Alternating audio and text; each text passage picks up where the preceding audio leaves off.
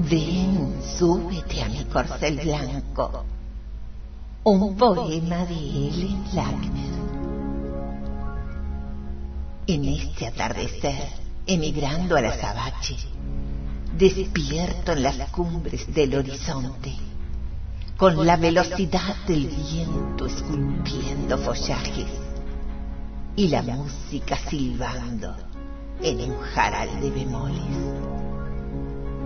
Veo relampaguear al lucero y a los silencios desvestir el camino como un tornado de haces y aperos, errando chispas sobre cascotes rasos, al paso cobrizo como sombra de rajes.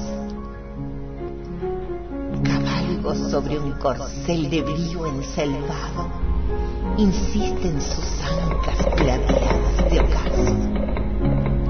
Titila el sudor sobre su pelaje blanco, crines florecientes, ágiles y humeantes. Viajero estampado de trueno salvaje, tronador en las ráfagas como un melodiosas cerraduras sobre piedras labradas, saltarín de alas blancas, como Pegaso, detonante en el dormido canto de los pájaros. Ven, súbete a mi corcel blanco, me siento princesa de un reino imaginario, amazona de los valles cargados de magia cabalgo sobre nubes trotando cristales, espoleo decidida para alcanzar tus labios.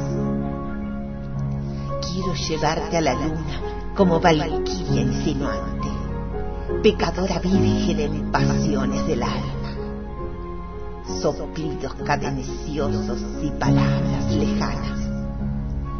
Llevo a cuestas la deidad del amor suspiro del aire, sensual y fragante.